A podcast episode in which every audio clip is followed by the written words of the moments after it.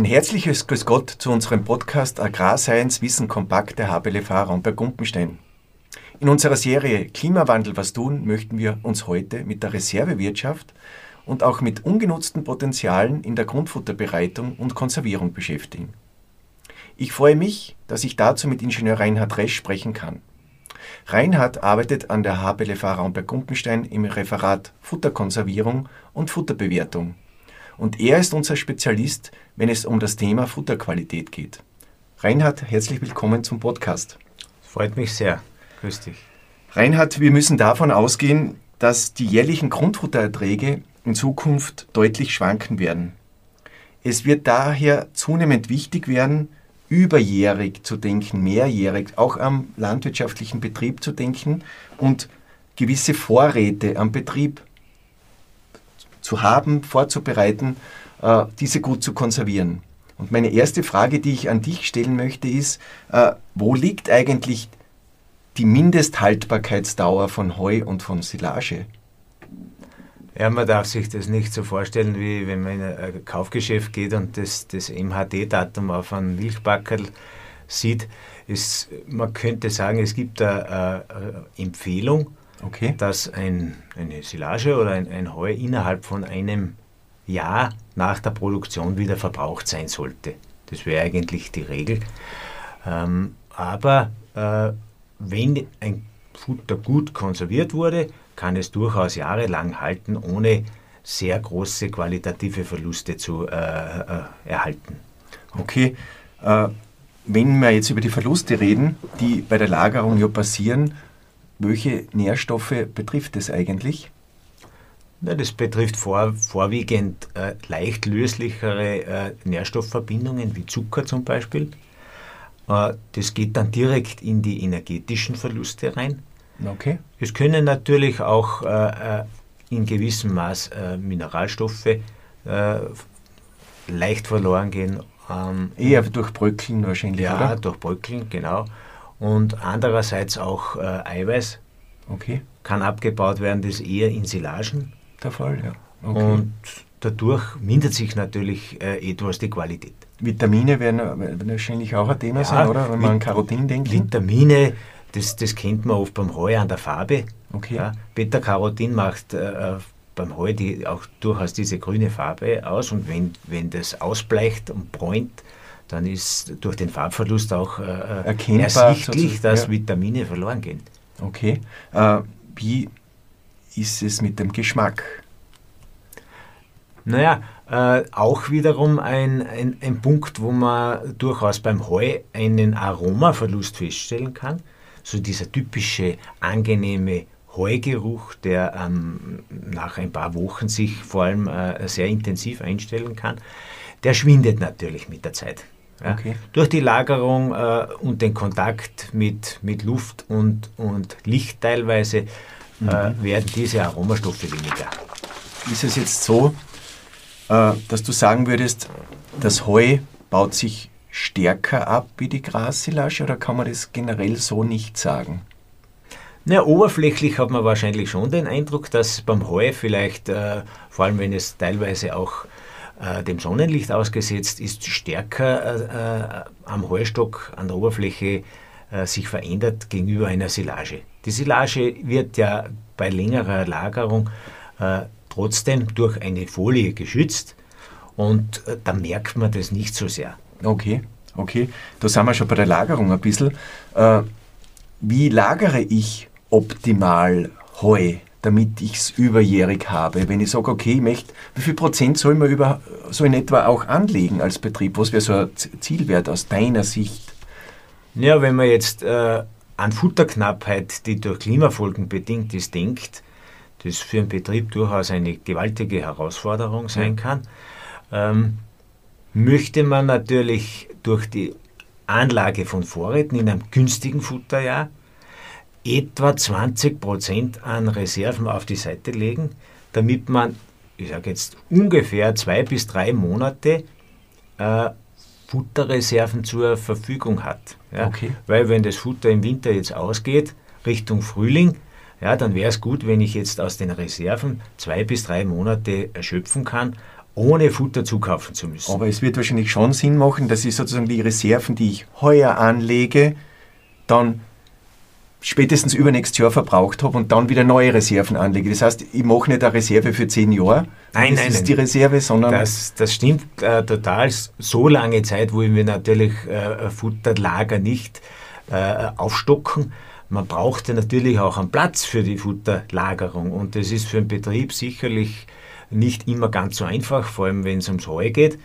Ähm, da braucht man entweder überdachte Lager oder sehr gut abgedeckte Lager mit, mit äh, Kompostflies zum Beispiel. Das funktioniert auch. okay. Ähm, aber ich für, für mein Dafürhalten sage, äh, in zwei Jahren sollten eigentlich auch die Lagervorräte wieder in den Fütterungsrhythmus hineinkommen, damit es nicht äh, jahrelang herumliegt äh, liegt irgendwo auf, äh, auf Ballenlagern und so, weil es sind trotzdem gewisse Verluste an Qualität bemerkbar. Das heißt, äh, wenn ich im Herbst sehe, dass ich jetzt ausreichend Futter habe für den kommenden Winter, dann werde ich das vorgelagerte Futter des Vorjahres als erstes vielleicht auch wieder verwenden und einsetzen, damit ich sozusagen äh, das nicht überjährig lagere, lagern muss. Genau. Ja, richtig. Das betrifft äh, bei den Silagen, man kann sich zum Beispiel vorstellen, man hat einen, einen, einen sehr guten Maisertrag gehabt und es bleibt vom Maissilo noch ein Rest im, im Fahrsilo zum Beispiel über. Was heißt das technisch dann? Ja, das ist durchaus dann äh, für, für einen Betrieb eine Herausforderung, dass er diesen alten Futterstock so integriert, dass er als erstes praktisch verfüttert wird. Okay. Ja. Ideal sind natürlich hier Silos, die von beiden Seiten äh, äh, angefahren werden können, ähm, um, um eben die Entnahme dann auf der anderen Seite zu beginnen. Ja. Kann man eigentlich so eine Maissilage ein zweites Mal silieren? Also ich könnte es ja in Ballen pressen lassen und mir diese Ballen sozusagen, ich erkenne, ich habe genug Futter heuer und hebt mir das gleich auf für den Herbst. Ja, das funktioniert durchaus.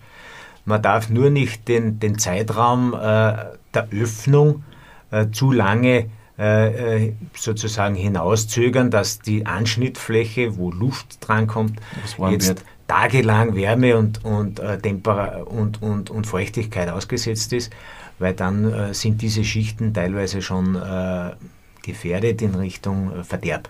Okay, okay. Wenn es jetzt um, wenn ich jetzt äh, mit über Silage-Reserven spreche, äh, ist es eher die später geerntete Silage, die ich mir überjährig äh, lagern soll, oder ist es die Top-Qualität, die ich dann als Reserve mir behalte? In, man kann ja überstandiges Futter sozusagen Ja. silieren oder auch eher äh, jung geerntetes. Was wäre das Bessere für eine überjährige Lagerung? Ja, das ist für einen Betrieb natürlich eine interessante Frage. Man wird sicherlich als Betriebsleiter jetzt nicht ausschließlich Top-Qualitäten ins Lager geben, weil wir ja auch äh, zu Zeiten, wo die Tiere in einem intensiven Laktationsstadium stehen, äh, die auch äh, entsprechend bedarfsgerecht aus dem Grundfutter versorgen möchte. Es kann sein, dass ein Teil von solchen sehr guten Futterkonserven ins Lager geht. Okay. Aber ich sage, wenn, wenn man eher durchschnittliche Qualitäten hat, dann ist es für eine Phase der Futterknappheit sicherlich auch vernünftig, sage ich einmal. Jetzt Okay. nicht nur das Allerbeste aufs Lager zu geben, weil es gibt ja dort auch Verluste. Ja. Und wenn ich jetzt Silage vorbereite für eine längere Lagerung und bei der Ernte das schon mir vornehme, würdest du die eher feuchter silieren oder trockener silieren, um sie überjährig zu lagern? Auch wiederum eine nicht ganz so einfache Frage, weil feuchte, feuchte Silagen neigen dazu, es stärker zu fermentieren und weisen in der Regel ja, tendenziell eher schlechtere Qualitäten auf als äh, im richtigen Ausmaß äh, angewelkte Silagen. Da reden wir von 30 bis 40 Prozent Trockenmasse. Also das Einhalten der Silageregeln ist in jedem Fall ganz eine fundamental wichtige Sache, weil wenn Ja. etwas verdorben ist oder äh, viel Bakterien drinnen sind, die wir eigentlich nicht haben wollen, äh, dann potenziert sie das natürlich mit der Lagerdauer wahrscheinlich, oder? Na klar, Man muss sich das so vorstellen, wenn man jetzt eine, eine Konservierung durch Mikroorganismen in diesem Fall äh, erledigt hat, wie bei der Silierung, erreicht man nach ein paar Wochen ein gewisses stabiles Niveau. Aber in Wahrheit hört die Mikrobiologie, die da drinnen äh, das stabilisiert hat, ja. In der Lagerphase nicht wirklich hundertprozentig auf mit ihren Aktivitäten. Also das sind kleine äh, äh, Verbrauchstendenzen natürlich immer zu beobachten. Und, jetzt, und jetzt wenn man jetzt, äh, Entschuldigung, wenn man ein sehr trockenes Futter jetzt bei der Silage hat, funktioniert das schon auch mit der Überlagerung. Das nennt man dann äh, Heulage. Okay. Ja. Ähm, hätte vielleicht den Vorteil, dass man sagt, ähm, da konserviert man weniger Wasser, man kann mehr trockene Masse in einer, einer kleineren Kubatur lagern. Mhm. Das ist durchaus interessant, genauso wie bei Heuballen. Ja. Aber man hat äh, eine wichtige Aufgabe zu erfüllen und das ist das Silo-Controlling. Mhm. Das heißt, es darf so ein Siloballen, äh, den man mit so einem trockenen Futter jetzt äh, konserviert hat, äh, da darf kein Loch in die Folie reinkommen. Weil okay. das ist dann, fatal. Da fangen die gleich zum Schimmeln an. Das wäre schlecht. Okay, okay. okay. Mhm. Äh, jetzt bin ich bei einer Frage stecken geblieben. Äh, wenn man jetzt Siloballen konserviert hat, wo, wo sollen die liegen am Betrieb? Wie, auf was muss ich schauen? Äh, Gibt es einen Temperatureinfluss? Gibt es einen Sonneneinfluss? Äh, wo würdest du die hinlagern als, als Bauer, als Bäuerin? Ja, äh, es gibt keine Vorschriften in dem Sinn, wie äh, ein, ein Ballenlager ähm, streng genommen auszusehen hat. Das einzige, die einzige Vorschrift ist, dass sie nicht neben äh, äh Fließgewässern oder stehenden Gewässern äh, gelagert werden sollte, die Silage aufgrund vom Grundwasserschutz. Ein Ballenlager soll so angeordnet sein, dass es nicht der direkten Sonnenstrahlung unbedingt ausgesetzt sein soll. Weil man muss sich vorstellen, in den Folien sind UV-Stabilisatoren enthalten, die schützen die Folie ungefähr ein Jahr lang äh, vor der Zersetzung durch das Sonnenlicht. Okay. Die UV-Strahlung ist durchaus aggressiv und man kennt das vielleicht von anderen Folien, die längere Zeit an der Sonne liegen, die, die werden kaputt, die werden porös das ist ein, ein, ein Grund, weil der UV-Stabilisator sich abbaut. Wie schaut es mit den Mikroben aus, die drinnen sind? Und, und wenn es wärmer wird, könnte man ja glauben, dass das vielleicht dann wieder anfängt zum stärker fermentieren, arbeiten. Äh, naja, das, das, betrifft eher ähm, solche Silagen, die man im Herbst zum Beispiel einsiliert, wo es dann schon zu kalt war und mhm. kein richtiger Silierprozess stattgefunden hat das kann durchaus sein im Frühjahr, wenn es wieder warm wird, dass die dann zu fermentieren beginnen. Ja. Okay, okay, okay. Aber was die, was die Lagerung betrifft, auf deine Frage zurückzukommen von vorher, äh, ist entscheidend, praktisch die Folie vor äh, Licht zu schützen. Also man könnte es, äh, diese, das Folienlager oder das Ballenlager auch abdecken mit einer mehr oder weniger lichtundurchlässigen äh, mit einem Vlies oder mit, auch mit einem Schutzgitter. Das würde das äh, schon eindämmen. Man könnte es in eine überdachte äh, Lagerhalle einbringen. Das wäre die andere Option. Was auch wichtig ist, ähm, nehmen wir Misthaufen oder nehmen wir Güllelager, würde ich die Ballen auch nicht ablegen, weil durch Ammoniakabgasung äh, von diesen Düngerstätten auch ein gewisser Abbau von diesen äh, äh, Schutzstabilisatoren erfolgt. Und dann wird die Folie ganz einfach früher äh, nicht mehr den luftdichten Anforderungen entsprechen. Okay. Äh, wir haben viel über Ballen gesprochen, mhm. Heuballen, Siloballen. Also offensichtlich ist es so, wenn man überjährig denkt, ist die Ballenkonservierung oder die, die Lagerung als Ballen äh, eine gute Option, oder? Naja, man muss auch an die Kosten denken. Wenn ich jetzt fixe äh, Anlagen brauche für Bevorratung, äh, ist es für einen Landwirt äh, eine Kostenfrage. Und äh, wenn man flexible Systeme hat, wie jetzt ein, ein, ein Rundballen oder Quaderballen, äh, in dem Fall, es gibt auch andere Systeme, die in Schlauchform mhm. äh, Vorräte anlegen können, das Tunnelsilagesystem zum Beispiel, äh, da ist man flexibel. Da mhm. braucht man nur befestigte Untergründe, und man kann praktisch das Ballenlager auf, auf so eine äh, Fläche dann ansetzen. Okay. Wenn ich jetzt sozusagen meinen Stall, Heustall, Heustadel gefüllt habe und ich, es kommt die neue Ernte und ich habe was Älteres noch zur Verfügung vom Vorjahr, es bleibt mir was über, was äh, lagere ich das um? Tue ich das andere drauf oder wie gehe ich da in, technisch um am Betrieb? Naja, beim Heulager ist, ist natürlich auch äh, vernünftig, wenn man das alte Heu, das jetzt auf dem Heustock da ist, nicht jetzt das, das, äh, das neue sozusagen äh, komplett blockiert. Mhm, mh.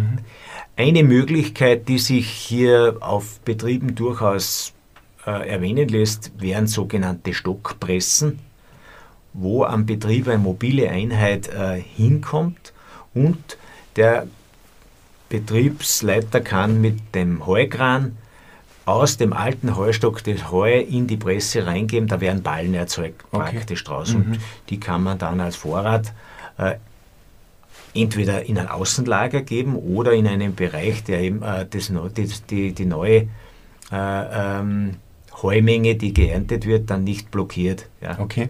Äh, wenn ich jetzt natürlich so überjähriges Futter dann in der Ration einbaue, muss ich das natürlich in der Rationsgestaltung ein bisschen berücksichtigen, oder? Dass Vitamine etwas abgebaut sind, dass die Energiekonzentration vielleicht ein bisschen tiefer ist, ja. die Schmackhaftigkeit ein bisschen tiefer.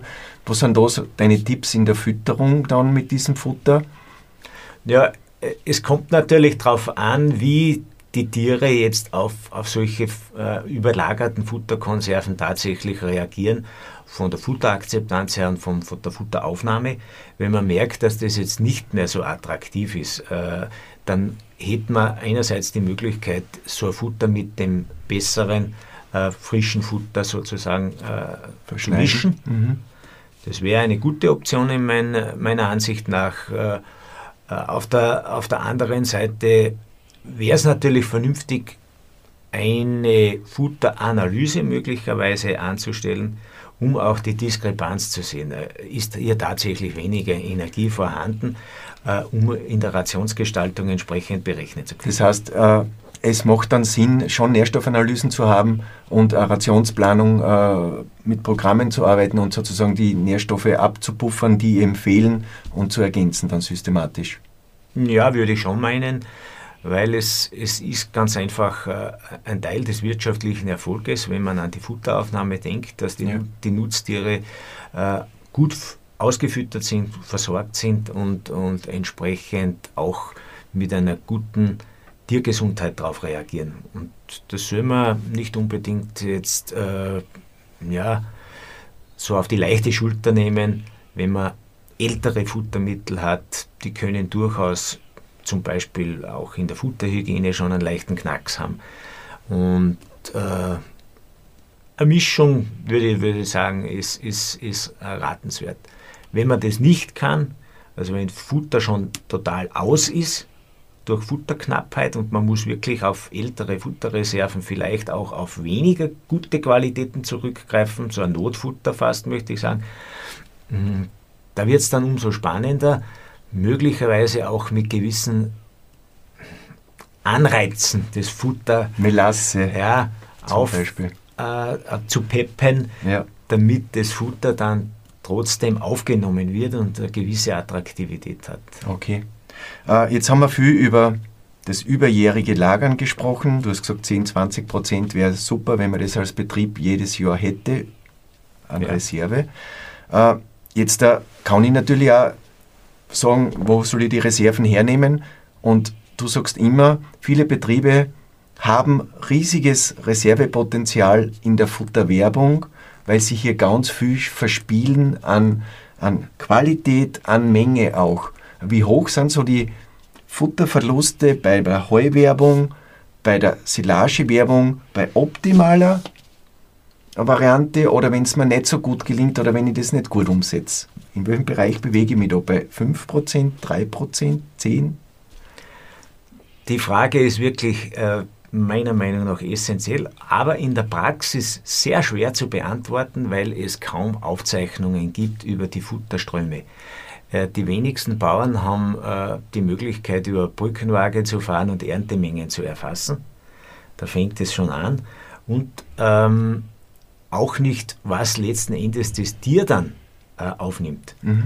Heute sind Futtermischwagen schon eine gewisse Hilfe, weil hier Gewichte, die eingefüttert werden, äh, bekannt sind. Aber man muss sich die Arbeit natürlich auch äh, antun und diese Verluste äh, hast du gemacht in Versuchen, oder? Ja, in, in Forschungseinrichtungen wurden natürlich Grundlagen über Futterverluste erarbeitet. Und hier sind einige Punkte zu erwähnen, die wesentlich sind für, ja. für das Auftreten von Verlusten. Wir haben einerseits Feldverluste. Das heißt beim Mähen, ja, beim Schwaden, beim Im, im Wenden, Bereich beim des Erntevorgangs. Mhm. Man kann sich vorstellen, dass hier einerseits Wetterbedingungen eine wichtige Rolle spielen, äh, je nachdem, ob es jetzt sehr feucht ist oder trocken ist, hat man äh, unterschiedliche Trocknungszeiten auf dem Feld, weil man will ja bestimmte Trockenmasse erreichen, egal ob das jetzt eine Silage ist oder äh, bei der Heuwerbung. Ja. Und äh, je trockener das Futter wird, umso mehr neigen die Blätter von Pflanzen dazu, äh, sehr trocken zu werden und abzubröckeln. Und da in den Blättern sind die Hauptnährstoffe ja, drin. Da sind die wichtigen, leichtlöslichen, guten Nährstoffe und auch Mineralstoffe enthalten. Und wenn wir die am Feld liegen lassen, äh, was kann ich tun? Ist es äh, natürlich vorbeugend? Äh, entscheidend, dass man eine gute Technik zur Verfügung hat. Oder den ähm, Opa fahren lässt mit dem Ränder. möglicherweise mit geringerer Fahrgeschwindigkeit. Ja. Äh, die, die Drehzahl von, von Arbeitswerkzeugen, denk mal an den Kreisler, oder an den, an den Schwartrechen, äh, okay. dass die eben nicht äh, mit dem Turbo äh, gefahren werden, sondern wirklich schonend. Okay. Ähm, Kann man sagen, je trockener das Futter ist, umso empfindlicher wird das Futter bei Behandlungsschritten dann? Ja, richtig. Okay. Am stärksten betroffen ist natürlich äh, ein bodengetrocknetes Heu, das rein durch die Sonnenenergie getrocknet wird, ohne, Langer Zeitraum. ohne Trocknung unter Dach durch Belüftung. Und hier treten, äh, wenn man späte äh, äh, Eingriffe der Futterbearbeitung, wie Kreiseln zum Beispiel jetzt setzt, bei sehr trockenem Futter, da entstehen natürlich große Verluste. Ja. Also da sind wir dann bei 10, 15 Prozent? Ja, das geht teilweise äh, deutlich hinauf. Okay. Ja. Also wir, wir können jetzt rechnen, wenn wir eine sehr kurze Feldliegezeit haben von einem Tag, dann haben wir vielleicht äh, weniger als, als 3% Feldverluste. Wenn auch die Erntetechnik sehr gut eingestellt ist, dass keine Rechverluste da sind und nur minimale Bröckelverluste. Okay. Dann bin ich bei 3, 5 Prozent so tief. Ja, genau. Und wenn ich es nicht jetzt, optimal mache, haben wir jetzt längere Feldlegezeiten, also von vier Tagen oder mehr, dann können die Verluste schon über 10 Prozent hinaufgehen. Mhm. Okay. Ja. Jetzt sind wir erst bei der Ernte mit dem Ladewagen oder mit der Ballenpresse und dann passiert ja nachher auch noch einiges, oder? Natürlich. Also wenn wir jetzt einen Silierprozess hernehmen, dann äh, äh, macht die Fermentation eine deutliche Veränderung der stofflichen Zusammensetzung. Leichte Zuckerverbindungen werden fermentiert durch Milchsäurebakterien und werden umgewandelt in, in eine konservierende Säure. Der pH-Wert wird heruntergesetzt und stabilisiert das Ganze. Das kennt man ja vom Sauerkraut ja, zum Beispiel. Ja. Ja. Also Menschen sind äh, fermentierte Futtermittel oder Lebensmittel auch nicht äh, unbekannt. Das Prinzip ist das gleiche. Aber bei diesem Prozess äh, verändern sich äh, durch diese äh, stofflichen äh, Prozesse, natürlich gibt es hier Verluste, mhm. weil es entsteht CO2 zum Beispiel, das ist ja durchaus ein Teil der Trockenmasse. Ähm, diese Verluste sind unvermeidbar. Da haben wir durchaus zwei bis drei Prozent bei einer guten Silierung. Mhm. Ist die Silierung jetzt schlecht, dass die Silage stinkt, nach Buttersäure zum Beispiel, oder es, es findet ein Eiweißabbau statt, dann haben wir Verluste, die über 10% hinaufgehen. Mhm. Mhm. An der trockenen Masse. Okay. Besonders schlimm ist es äh, bei der Silierung, wenn sehr nass siliert wird. Also man kann sich vorstellen, ein frisches siliertes Futter, das lässt während der Silierung wasserfrei Prozesswasser. Das nennt man Sickersaft. Mhm. Und dieser Sickersaft hat eine ähnliche Zusammensetzung wie eine Gülle. Okay. Ja, also ja. du hast auch Stickstoff und, und wertvolle Nährstoffe drinnen und die gehen verloren. Da haben wir dann Verluste, je feuchter wir silieren, umso höher gehen die hinauf, bis über 20 Prozent der Trockenmasse, die einsiliert wurde. Okay, das ist ja. dann schon massiv. Ja, Wahnsinn. Ja. Da sind wir jetzt 5 plus 20 schon auf 25 Prozent, Ja, genau. die wir gerne hätten oder Richtig, wenn wir es gut machen würden, wahrscheinlich hätten. Ja, genau. Es, es gibt Untersuchungen von der Bayerischen Landesanstalt für Landwirtschaft, äh, die an großen Siloeinheiten, also an Fahrsilos durchgeführt wurden vor Jahren und da ist rausgekommen, wenn man Feldverluste, Silierverluste, Lagerverluste und Vorlageverluste zusammenrechnet, dann kann das durchaus 30 Prozent ausmachen. Also Das können wir aus eigenen Untersuchungen auch bestätigen. Man unterschätzt oft Ja. diese äh, äh, Kaskade an Verlusten und bedenkt man jetzt, man, man hat eine vierschnittige äh, Wiese, Mhm. die hätte angenommen aus Erfahrungen unserer Arbeit heraus einen durchschnittlichen Ertrag von 8000 Kilogramm Trockenmasse pro Jahr. Masse und ich müsste dann 30 Prozent abziehen. Ja, Ja? ja. Das wären 2400 Kilo weniger Ja. an Ertrag.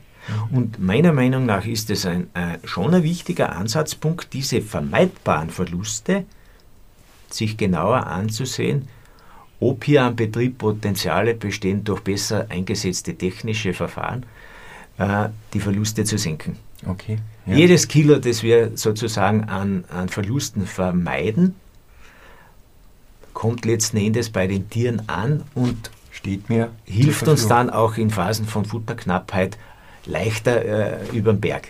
Okay.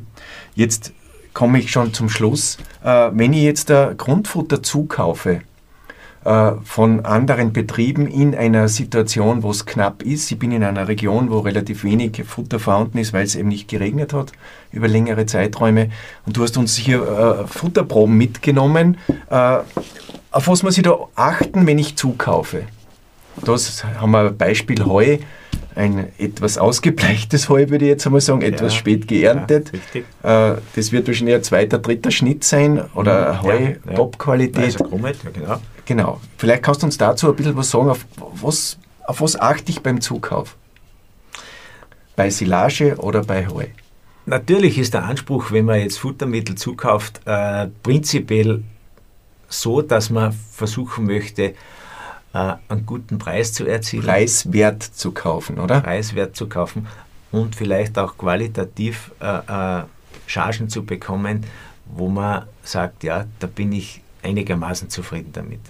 Leider ist es in der Realität aber so, wenn Futterknappheit besteht, da sind die Märkte gleich leer gekauft und äh, da geht es halt schon eher dann in die Richtung, dass man sagt, äh, das, die Auswahl äh, ist sehr eingeschränkt möglich. Okay, okay. Ja. Ähm, ich kann mich erinnern an das Jahr 2003, das sicherlich als eines der extremsten Trockenjahre auch in unserer meteorologischen Messgeschichte herausgestochen hat. Da war es wirklich so, die Betriebe haben reihenweise mit, mit diesen Futterknappheiten äh, zu tun gehabt, wenige Erfahrung äh, damit im Vorfeld und waren gezwungen, entweder abzustocken vom Tierbestand her, das ist natürlich eine schlimme Sache, Mhm. weil sie kein Futter teilweise bekommen Mhm. haben. Mhm. Äh, Oder sehr minderwertiges Material mussten sie zukaufen, um eben eine Notration fahren zu können. Mhm. Mhm. Man muss sich das so vorstellen, wirklich sehr alte Qualitäten aus teilweise aus Bracheflächen von, von äh, Ländern, die jetzt wenig Futternutzung betreiben, weil sie vielleicht nicht so viele Tiere haben auf den Flächen. Ja. Da werden die Bracheflächen abgemäht, die sonst ungenutzt bleiben, jahrelang. Und äh, es ist nur vorstellbar, dass hier die, die Qualitäten sehr schlecht sind. Das Also heißt, die da habe ich ein Futter dann, das ein Milchleistungspotenzial von 5 Liter hat. sehr geringe Verdaulichkeit und Energie, das hat so einen Strohwert, möchte Ja. man sagen. Ja. Ja. also da ist, da ist wirklich nicht viel drinnen. Oft sind diese Partien leider auch von der Futterhygiene auch verpilzt, also schimmelig und, und dadurch stellen sie auch ein gewisses gesundheitliches Gefährdungspotenzial dar. Ja, da können Toxine drinnen sein, können Giftpflanzen drinnen sein Ja. von solchen Extensivflächen. äh, Bracheflächen, Ja. Extensivflächen. Und äh, also das ist schon- nicht ohne äh, und erhöht natürlich den Grad der Sorge auf den Betrieben, die für solche Futtermittel dann auch noch ordentlich in die, in die Geldtasche greifen müssen, weil äh, die Preise sind dann in der Regel sehr hoch. Das heißt, Also es ist ganz prinzipiell muss das erste Ziel sein, das Potenzial am Hof äh, zu heben Absolut. und dann erst der Zukauf. Also wenn ich alle zwei Jahre zukaufen muss, dann habe ich in meinem System liege ich falsch, oder? Wenn ich Ja. jedes zweite Jahr Grundfuttermangel am Betrieb habe, dann Da möchte ich eines dazu sagen. Äh, ein Standort angepasst wirtschaftender Betrieb kennt eigentlich seine Standortpotenziale ja. und auch einen durchschnittlichen Ertrag, den er so im, im Laufe der Jahre äh, im Mittel erzielt. Aus meiner Sicht wäre es vernünftig, auf dieses Mittel auch seine Tierbesätze auszurichten. Also nicht höher. Ja. Er soll die Tierbesätze nicht jetzt an Gunstjahren äh, anpassen, wo, wo jetzt das Futter gereicht hat. Weil diese Gunstjahre sind meiner Meinung nach dazu da, dass Futtervorräte angelegt werden, um eben die schlechten Jahre auszugleichen. genau. Sonst Ja. hat man wirklich das Dilemma, dass einfach zu viele Tiere da sind und äh, wenn der Markt äh, keine günstigen Futtermittel hergibt, ist das wirtschaftlich gesehen gleich eine Existenzgefährdung für Betriebe. Und wenn, wenn man jetzt die Probe da nochmal anschaut, warum sagst du, die hat eine hohe Qualität? Was ist da Ja, da sehen wir deutlich ersichtlich? zuerst einmal gleich an der Farbe, äh, dass hier die Vitamine wahrscheinlich noch zu einem guten Teil erhalten sind. Äh, Von der Konservierungsqualität ist die Farbe auch ein Signal, dass, dass hier ordentlich gearbeitet wurde, weil ausgebleichtes Heu ist meistens äh, durch zu hohe Feuchte warm geworden ja, und das fermentiert dann leicht. Man riecht es oft in, in Form von äh, Tabak sogar. Ja. Also es riecht zwar angenehm, die Kühe fressen es gern, aber die, die Energiedichte und das. Eiweiß werden teilweise festgelegt, Ja. sind unverdaulich und da hat man im Endeffekt auch eine schlechtere Qualität. Äh, natürlich sehen wir hier in so einem äh, sehr jüngeren Material höhere Konzentrationen an, an Protein, an Energiedichte. Weil viel mehr Blätter drinnen sind und weniger Blätter Stängel, drinnen oder? sind. Ah, das riecht natürlich auch sehr angenehm und ist attraktiv für Tier, dass es, es gern gefressen wird. Mhm. Ja. Ja, ja, natürlich. Ja, das riecht schon weniger. Ja. Es, ist, es ist zwar jetzt in dem Fall nicht äh, hygien Verdorben oder was, hygienisch ne? Stark belastet, Mhm. weil wenn es verpilzt wäre, dann würde das noch stauben. Ja. Und, und Das haben wir wirklich praktisch muffig- nicht. muffig Ja, ein bisschen riechen. staubt schon, schon. Ja, ja, Ja. genau. Jetzt haben wir gleich im Wasser auch was Haben wir drinnen. was eingebaut, genau. Na gut. Äh, wenn du jetzt äh, an Bäuerinnen und Bauern einen Tipp geben würdest im Zusammenspiel Futterreserven, Futterkonservierung, was würdest du ihnen mit auf den Weg geben? Naja, dass äh, die Art und Weise, wie man äh, auf dem Standort seine Tiere auf die Pflanzen abstimmt, ist sicherlich ein, ein sehr vernünftiger und weitsichtiger Weg, dass man dies, dieses Prinzip der standortangepassten, kreislaufbezogenen Wirtschaftsweise lebt äh, und jetzt sich nicht zu sehr ähm, auf die, vielleicht auf die, auf die höchsten Leistungen äh, äh, einschießt. Meiner Meinung nach sind die Betriebe, die in, in, in so einem Feld sich bewegen, gerade bei Futterknappheit dann stärker gefährdet, Mhm. äh, wirtschaftlich neg deutlicher negativ abzuschneiden als Betriebe, die jetzt in, in einem eher ausgewogeneren Also es Bereich ist auch hier so, das Maximum ist nicht immer das Optimum, oder? Ah, in dem Fall wahrscheinlich nicht. Ja. Okay. Gut.